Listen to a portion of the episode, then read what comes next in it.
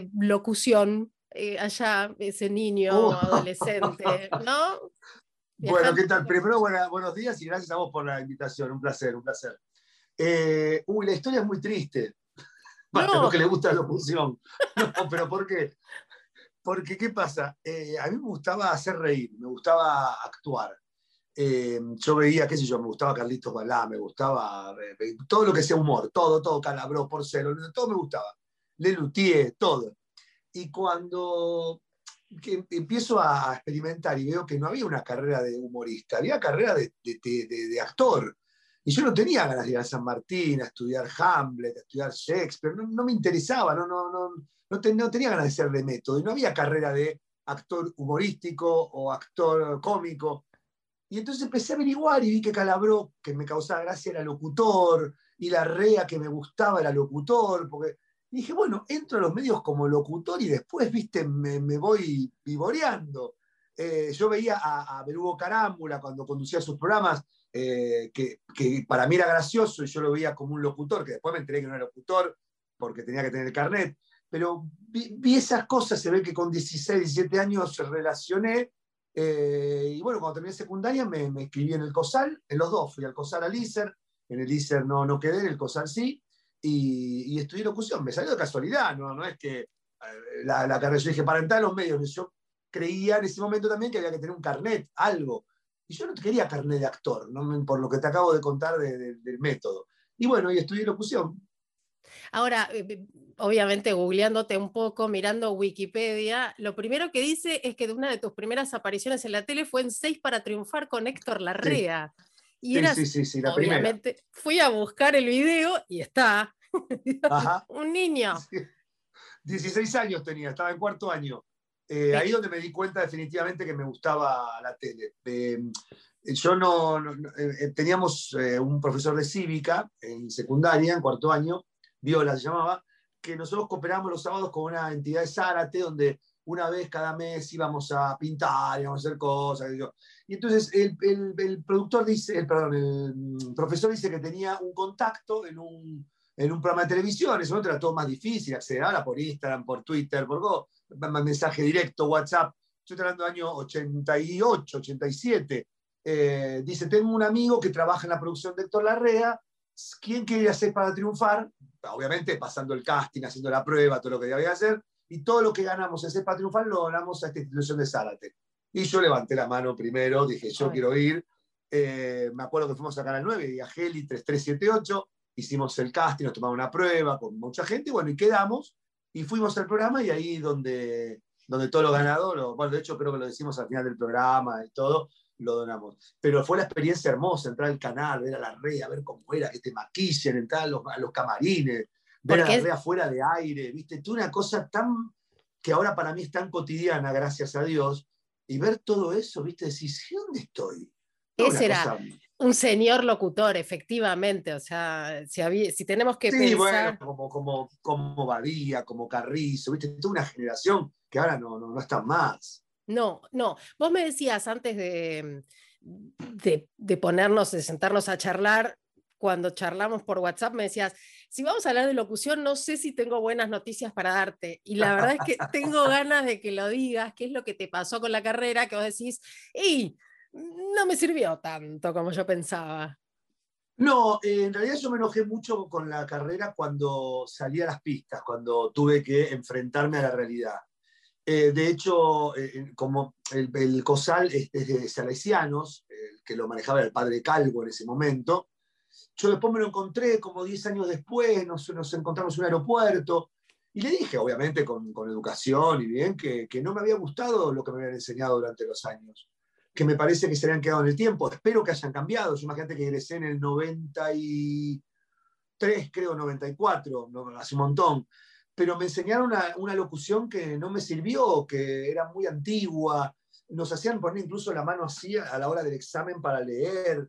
Eh, y teníamos que leer la tanda de una manera y, y no había que golpear, no había que esdrújulizar todas técnicas que creo que como, como locutores saben de qué estoy hablando. Yo cuando hablo de esto la gente no entiende lo que estoy diciendo, pero creo que entre locutores entendemos todo de no esdrújulizar, no, no esdrújulizar, no golpear, eh, un montón de técnicas. Y cuando fui a dar mi primera prueba, que tenía que hacer una, una publicidad, El pibe que me toma la prueba me dice, lo primero que te voy a pedir, ¿vos te recibiste hace poco? Sí. Bueno, olvídate de todo lo que te enseñaron. No. ¿Cómo? Me dice, no, pues acá tenés que golpear, si no, no me vendés ningún producto. Y ponemos el ejemplo siempre de la Everready.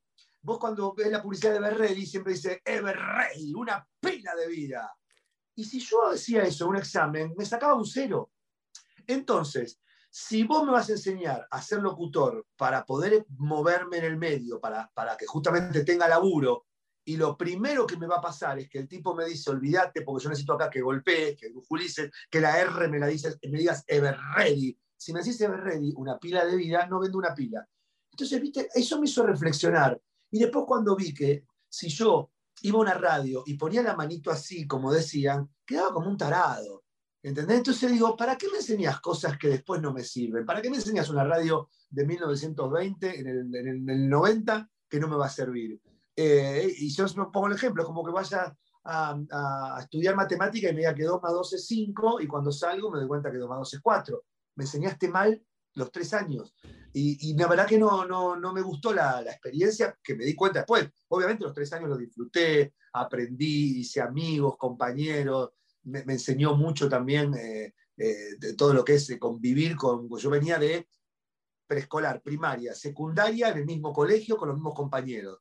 Entonces, de repente, romper con eso, terminé secundaria, arranqué locución ahí en COSAL y tener compañeros nuevos, eh, nuevas historias, todo eso me sirvió. Pero lo que voy a la enseñanza para, para, para defenderme en los medios, si no hubiese sido por, por eh, esto histrónico que yo tengo, que aprendí también a secundaria, haciendo teatro, hacía amateur y todo, no sé si me hubiese ido bien en la carrera. Con el carnet ya en la mano fuiste a buscar entonces avisos publicitarios, lo comercial y en radio también. Todo. Y no, no, te, no pegaste.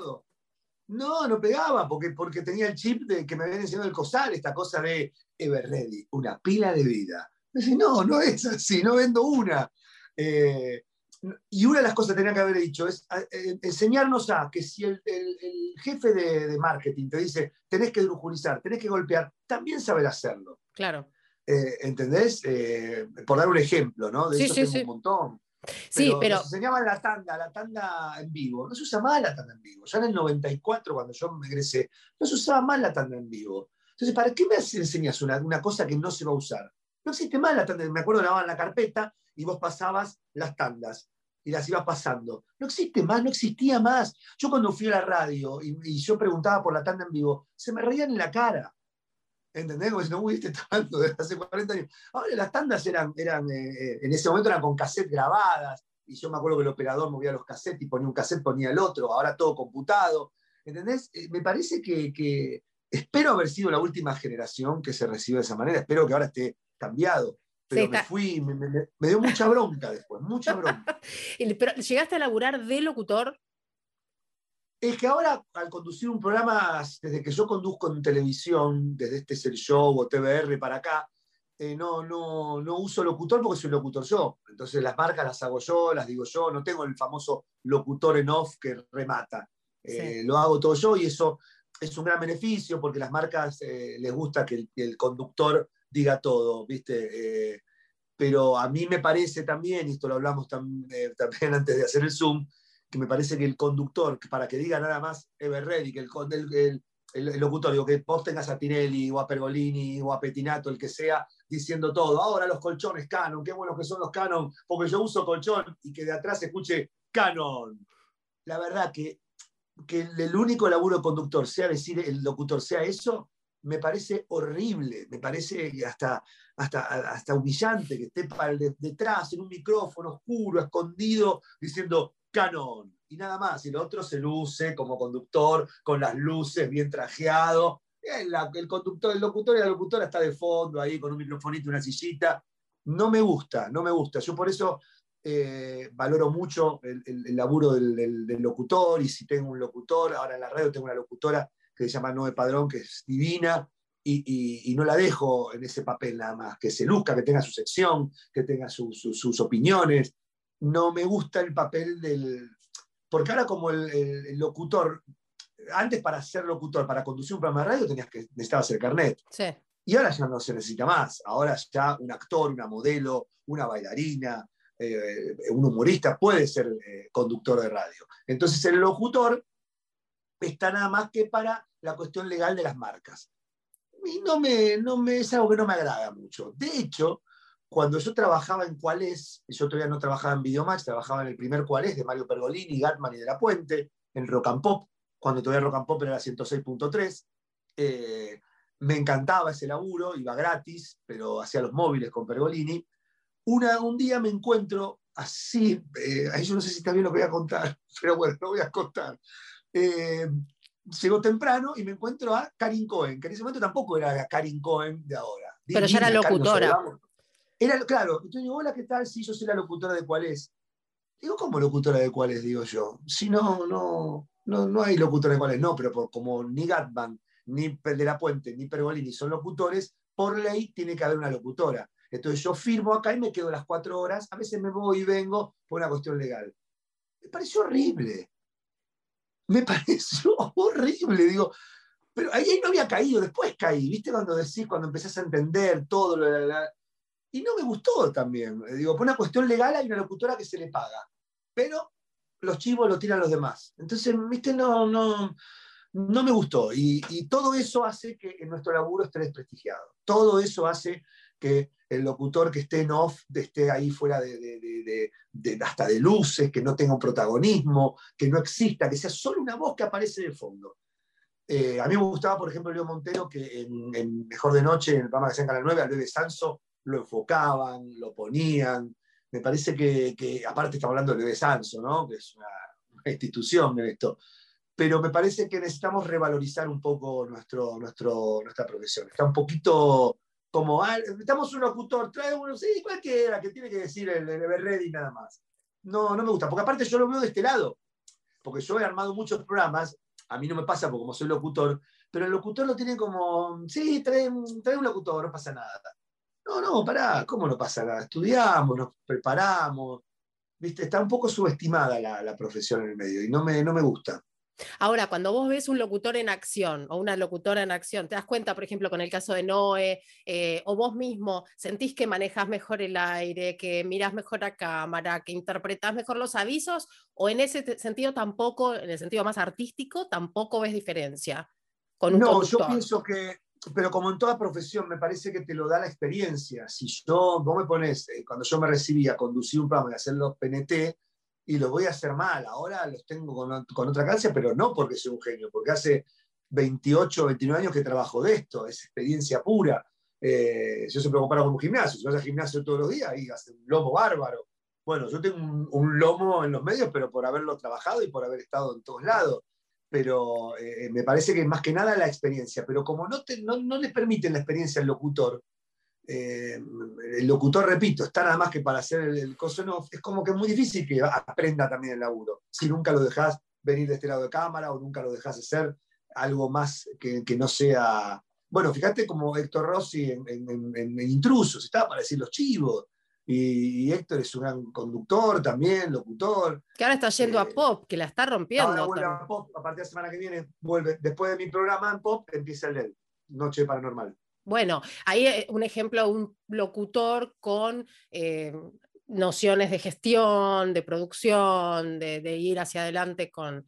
Eh, o bueno, esa es la cantidad de pibes que se están inscribiendo. Es una carrera que tiene alguna mística, porque así como vos en los 90 pensabas que era eh, la puerta de entrada a los medios, hoy los pibes siguen de alguna manera, aunque ya tengan sus canales de, no sé, eh, en Instagram, TikTok o Twitch, bueno, aparte quieren estudiar locución como para perfeccionar esto de, no sé, estar seis horas haciendo una, en streaming y no cansarse. Eh, hay mucha no, pero matrícula. me educó mucho la, la, voz. Yo tenía nódulos en la garganta cuando arranqué.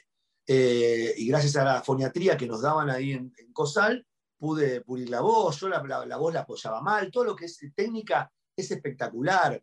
Eh, yo la voz la ponía Yo me quedaba difónico todos los fines de semana porque salía con mis amigos, gritaba, iba al boliche, gritaba. estaba en un ambiente con mucho humo y todos los lunes aparecía con la voz mal hasta que me enseñaron a colocar la voz, yo ahora grito y no, no, no, no grito como gritaba antes, no grito desde la cuerda vocal, sino desde, desde la panza, desde el abdomen en realidad, y, todo eso hace que yo no pierda la voz, y yo conduzco y he hecho cosas y, y horas y horas, y no se te va la voz porque está bien colocada, porque eh, hay un laburo atrás, que todo eso me fui también dando cuenta con el tiempo. Yo dije, uy, esto es foniatría, ¿qué? O sea. Porque aparte los ejercicios de foniatría son detestables, son como los de kinesiología. Viste que sentís y decís, ¿y esto que hago así con la manito? Decís, esto no va a hacer nada. bueno, te hace. La foniatría lo mismo. Yo me acuerdo que me, ponía a escuchar eh, eh, Lalo Mir a la mañana, eh, cuando estaba en Rocapó, antes de trabajar en Rocapó, y me ponía a hacer los ejercicios con la radio de fondo y, las, y la silla. Y eran todos ejercicios horribles. Primero todo relajación, toda una cosa así. Después así, y después hacía. Uh, no, era un embole, pero bueno, evidentemente sirvió. ¿Los ves a, tus hijos, por ejemplo, interesados en algo de, lo que vos estás haciendo con perspectivas de, digo, las próximas generaciones y que te tienen tan cerca? ¿Haces los videos eh, de Instagram y de TikTok desde tu casa con tu esposa, ¿ahí hay algo, los chicos entusiasman o hay algo que no, no, dicen yo voy a ser abogado?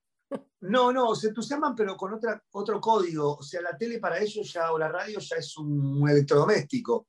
Eh, no les, ahora les gusta porque les gusta el programa que estoy haciendo, que es súper, súper, que es en un supermercado. Vinieron al primer programa a la grabación les encantó, vinieron un par de veces más y es más, este fin de semana quieren venir de nuevo porque les divierte el programa. Cuando yo hacía o este es el show o hay que ver, no, les interesaba para nada. Pero eh, hablando del código, ahora yo cuando era, cuando era chico quería trabajar en televisión, en radio. Era una cosa que me moría. Ahora quieren ser youtuber. Claro. No les interesa la tele y la radio. Ahora que están, y como yo encima entré en ese mundo y hago videos y, ven lo que pasa, todo lo comercial también que pasa atrás, porque con Instagram también y con las redes sociales se, armó también una unidad de negocio interesante y, ven que yo digo, bueno, tengo que hacer un video porque tengo que hacer esta publicidad de tal marca. Eh, y ven que, que creamos, los hago actuales. Franco, que tiene 11, me tira ideas, me tira temas que se están usando. Están sin darse cuenta entrando. Pero la tele y la radio no les interesa. Les interesa YouTube, Twitch, otras cosas, que es lo, que, lo que viene. Eh, tenés... lo que está. Sí, me interesa lo, lo, que, el método de producción, digamos, que tenés para Instagram y para TikTok. Digamos, ¿hay una planificación? ¿Se sientan con tu esposa o con los chicos a pensar la semana? ¿O es algo que más bien, bueno, porque los videos los veo como por la mañana, que es el momento que imagino que tenés libre. A la mañana haces Instagram, después te vas para la tele y después la radio. ¿Puedo imaginar tu día así? Sí, eh, eh, es así. A la mañana, de 13 personas voy al gimnasio, pero al mediodía hacemos mate con mi mujer, tipo once y media por ahí, y mientras hacemos mate, hablamos, cada uno está con cosas, se fija, mira este tema, mira lo que están usando ahora, ay, mira, todo el mundo está haciendo esto, o, se le ocurrió una cosa. Mi mujer es la guionista, yo es la gerente de guiones. Entonces yo llego a la noche y me dice, mira, esto, esto, esto, esto, ¿qué te parece? No, esto no es para mí. Porque también hay que ver qué es lo que es para uno, ¿no?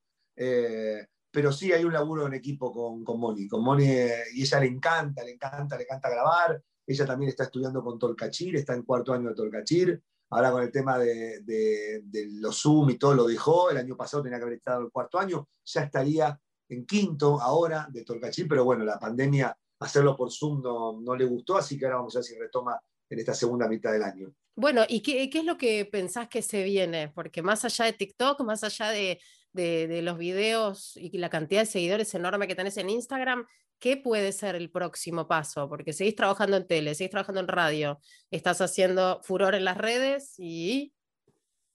No, seguir, seguir laburando, me gusta hacer cine también, hice tres películas que a mí me encantaron mucho todo el proceso siempre, eh, y este es un consejo también para, para locución y todo, siempre, no, nunca esperé el llamado del otro. Con cine me pasó lo mismo. Digo, che, ¿cuándo me van a llamar para hacer una película? ¿Cuándo me van a llamar? Bueno, la gestioné yo. Empecé con los contactos, fui a ver un productor, le dije, tengo esta idea, al productor le gustó, contratamos un guionista, porque yo también fui productor de, de la película. Entonces, nada, después el productor, eh, buscamos un director, el director, presentamos el Inca, el Inca al principio nos rebotó el proyecto, nos marcó porque no le gustó, lo modificamos, volvió, lo rebotaron de nuevo, y, todo un proceso largo y tedioso que terminó con buenos frutos, con una película que, la pasan ahora por volver, la han pasado en Canal 13, películas que fueron en vacaciones de invierno y los chicos le han gustado toda la familia, y me parece que con locución o con cualquier cosa pasa lo mismo. No hay que esperar que te vengan a buscar, hay que probar, hay que ir, hay que ir, te van a rebotar, te van a rebotar, te van a rebotar. Como me pasó a mí con, con, con la radio también, que yo iba y se me reían porque ponía la manito así a la hora de hacer la prueba y me decían, uy, este pibe que estúpido, Dios mío, cómo pone la mano. yo ahora después me doy cuenta. En ese momento no me di cuenta dije, uy, habré hecho una, prueba divina. Y después me di cuenta que un boludo, poniendo las manitos así, haciendo, hola, ¿qué tal? Mi nombre es José Meritordi. Y dice, no, no va por ese lado, no va tenés una gran capacidad de detectar qué es lo que a la gente le hace reír o qué es lo que la gente está hablando. Eh, tenemos en nuestra cultura popular tantos modismos y tantas cosas que has instalado vos, a mí me impresiona. ¿Eso te sigue sucediendo? Bueno, ya a esta altura te lo deben incluso eh, facilitar, pero ¿qué es lo que vos decís? Esto puede pegar, esto eh, lo vas probando, ¿cómo es? No, lo voy probando, es eso, pero no, no sé si es una capacidad, parece que es eh, la repetición, el, último latiguillo, digamos, que, se hizo popular es el de Che, Che, Benita Bariloche, que, que surgió también muy, muy espontáneo, reunión de producción en el bar ahí de, la productora, eh, ya teníamos planeado el viaje para ir a grabar las, cámaras estas, y, empezamos con, yo empecé con los chicos muchachos, vamos a hacer algo con, con referente al TikTok, tal challenge, la gente le gusta, tenemos que modernizarlo, hacer algo distinto, hagamos, viste, como, que, como un tema de Camilo, viste, algo así. Y me acuerdo que, dije, che, che, Benita Bariloche, eh, Pedro Alfonso dice, al, al Cerro Catedral, yo lo grabo en el, celular de uno de los productores, pero lo grabo así, che, che, Benita, y después me olvidé, porque me pasó. Y a los 3, 4 días en el grupo de WhatsApp, el productor Gustavo Paván manda el audio ese mío poniéndole la música, porque, lo, porque él ¿viste? tiene la computadora todo. Yo, ¿qué es esto? Y el, video, mirá, que queremos hacer. Y ah, genial, le digo. Pero todo un laburo, viste, de, creación mutua, porque aparte con, con, Pedro, con este chico productor Gustavo Paz, nos conocemos hace muchos años, de la época de los 90 de Videomatch. Entonces tenemos un código, nos entendemos. Eh, pero básicamente es la repetición. Cuando vos repetís mucho, dicen en el humor un axioma que es eh, en el humor repetición es reputación.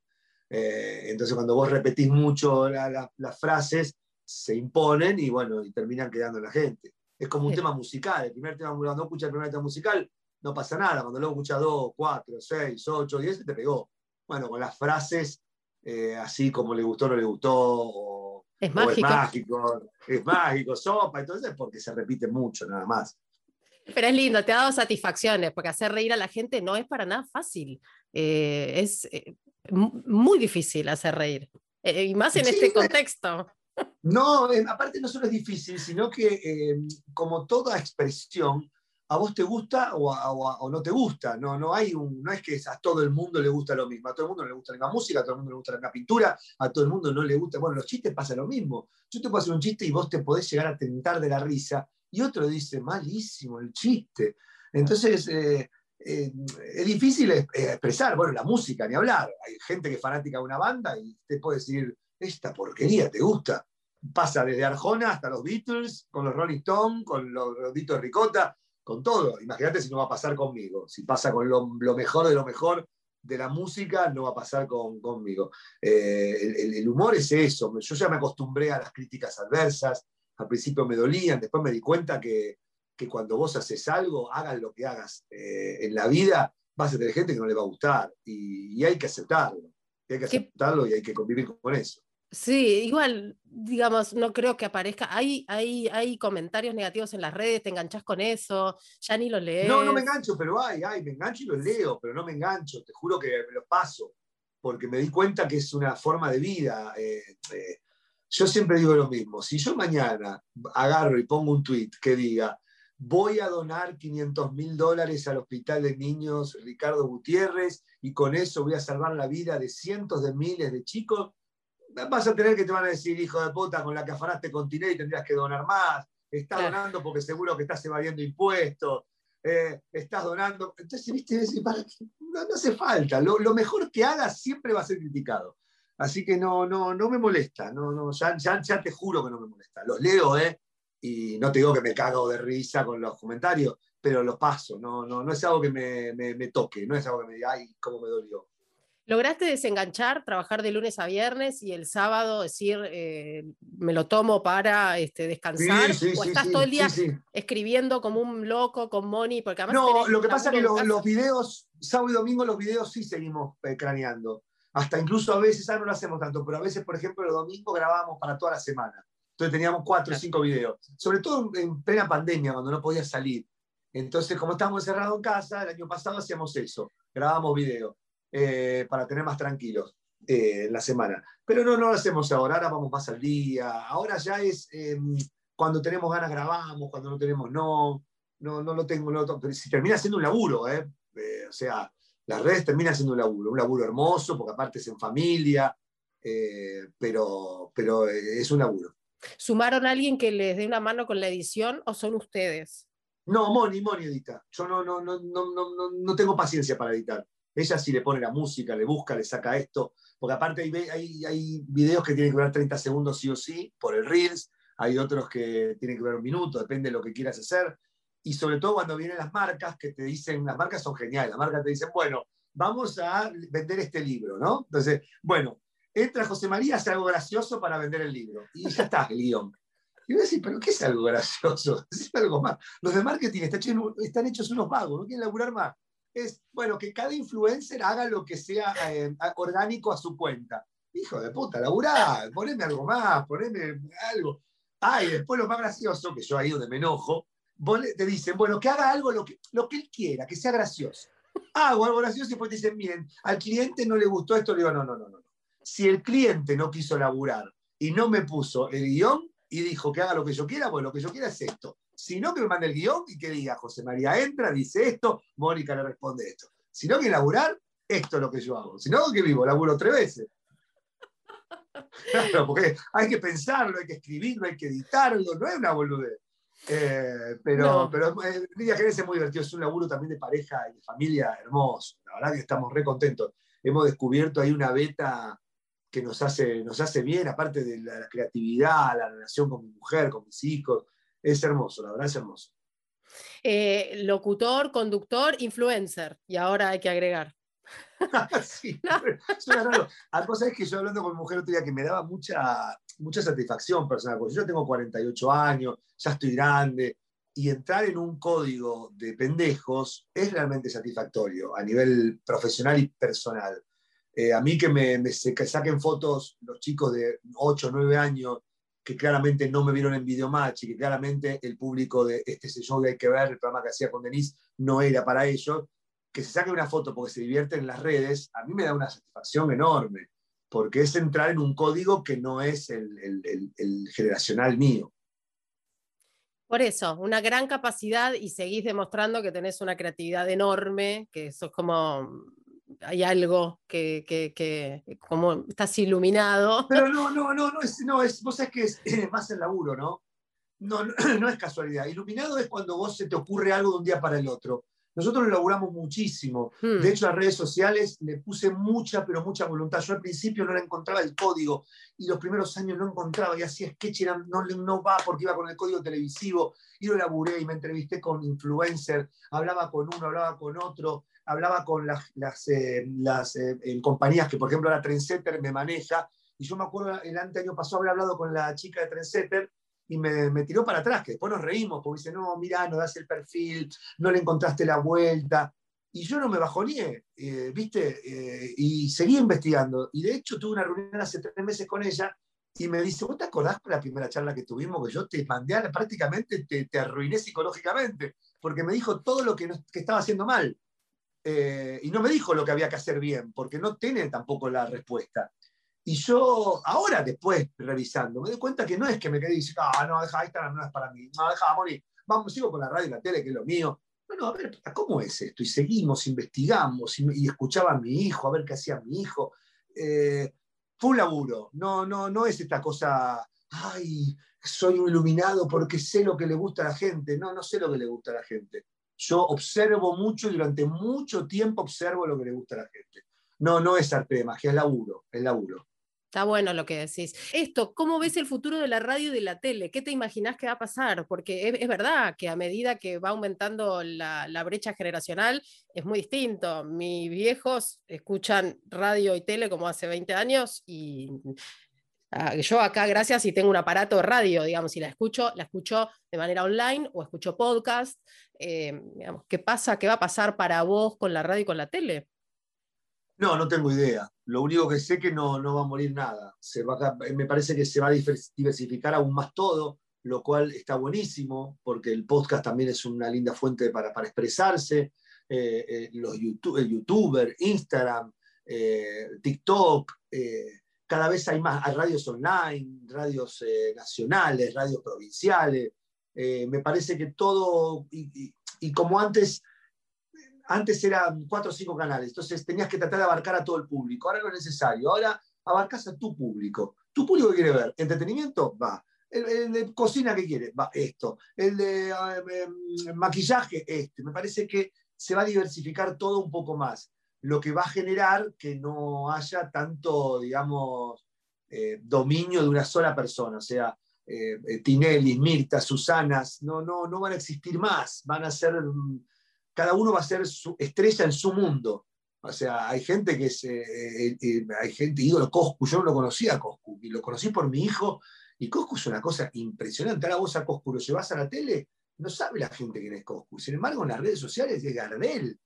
Eh, de hecho, eh, eh, estuvo con Messi ahora la semana pasada o estos días. hay un, pibe español que, justamente estuvo con Coscu, que también es youtuber, hace notas por Twitch. ¿Qué es Ibai? Y, muchos pero ¿eh? ¿Ibai Llanos? Sí, señor, es así, muy bien, muy bien. Me encanta que estemos en sintonía. Sí. bueno, ese pibe entrevista a todas las estrellas del fútbol. Y, acá los periodistas, yo no me acuerdo qué periodista. Gustavo López. Se enojó. Muy bien, se enojó. Y vos decís, no, boludo, no te enojes. O sea, date cuenta que hay formas para expresarse. Enojate con vos que te quedaste con que ah, yo tengo radio y soy un genio. No, no, no, no, no. Ahora no sos un genio teniendo radio. Sos un genio teniendo radio, teniendo esto, haciendo esto. ¿Por qué este pibe, el español, eh, logró la entrevista? Porque labura, porque tiene seguidores, porque no tuvo que estar contratado por una radio y nada más. Él desde su casita generó todo, generó todo. Y bueno, me parece que pasa con muchos, con muchos. Y eso está bueno, está bueno que ocurra. ¿Qué te deja la radio? ¿Qué te deja la tele? ¿Qué te dejan las redes? Porque es impresionante. Sos un privilegiado poder trabajar en los tres lugares, gracias al laburo, como vos bien remarcás. Pero bueno, como una palabra para cerrar, ¿qué te da la tele y por qué seguís ahí? ¿Qué te da la radio y por qué seguís ahí? Y por supuesto, los videos con Moni. No, eh, todo me da satisfacción, todo, mm. todo me da satisfacción. Me hace muy feliz entrar a un estudio de televisión, me hace muy feliz entrar a un estudio de radio, eh, me hace muy feliz hacer videos, eh, y de todo aprendo y en todo pongo un poco de cada cosa. Yo en, cuando hago conducción pongo algo de humorista, cuando hago humor pongo algo, un poco de conducción, cuando estoy en la radio pongo algo de la tele, cuando estoy en la tele pongo algo de la radio, cuando hago los videos pongo un poco de la tele, un poco de la radio y cuando bueno, mezclo todo, porque es así, porque no hay que segmentar. De hecho, si vos ves eh, mi carrera, yo no me quedé en esto. Yo hago todo, no le tengo miedo a nada, pero no porque, mm, porque tengo ganas de aprender. Yo si hago teatro, hago teatro de revistas, como hice con Nito y con Moria. Si hay que hacer una comedia como Boing Boing o Taxi, la hago, pijamas. Eh, de hecho la hice. Si hay que hacer el humor, hay que hacer una cámara oculta, la hago. Si hay que ponerse una máscara, y mirá que yo no sé, bueno, dale, me pongo una máscara y hago de lo que sea. Eh, hay que bailar, bueno, bailemos, dale. Eh, hay que hacer un programa de entretenimiento, dale, vamos a hacerlo. Mirá que el programa de entretenimiento miró para el lado de los chimentos, el espectáculo, la polémica. Bueno, dale, vamos a hacerlo. No es que, viste, te digo, no, no, no, yo esto no lo hago. No, no, yo esto no. Pues yo aprendo, aprendo, aprendo. Yo cuando hice tantos años espectáculo aprendí, aprendí. Eh, cuando hice eh, revista también. No, no me gusta segmentarme esta cosa, no, yo esto lo hago. Con las redes me pasa lo mismo, no, las redes no, son para los pibes, no, no, no. Yo estoy bien con la radio, la tele, no, no, para, ¿qué es esto? A ver, ¿qué es este mundo? Y ahora me están insistiendo mis hijos y Moni que no tengo tiempo, pero no aguanto que hacer Twitch. Tenés que hacer Twitch, tenés que hacer Twitch, porque aparte a mí me gusta jugar a la Play y juega mucho en la Play, ¿viste? soy fanático también de la PlayStation y juego y tienen Twitch. Y digo, pero para, no me alcanza más el tiempo, no puedo hacer Twitch, no me da. Eh, así que es otro de los caminos que voy a seguir también, seguro dentro de poco hacer Twitch, pero no por ahora porque no tengo tiempo. Ahí estaremos firmes, siguiéndote. Gracias, Josema, por este tiempo. Un genio total, un genio. No, un placer, un placer. Me encantó hablar con vos y bueno, lo que necesites. Espero que haya servido y cualquier otra cosa, hacemos una segunda temporada de esta nota que me gustó. Qué buena onda. Gracias, muchísimas gracias. Nos vemos, gracias, eh, un placer.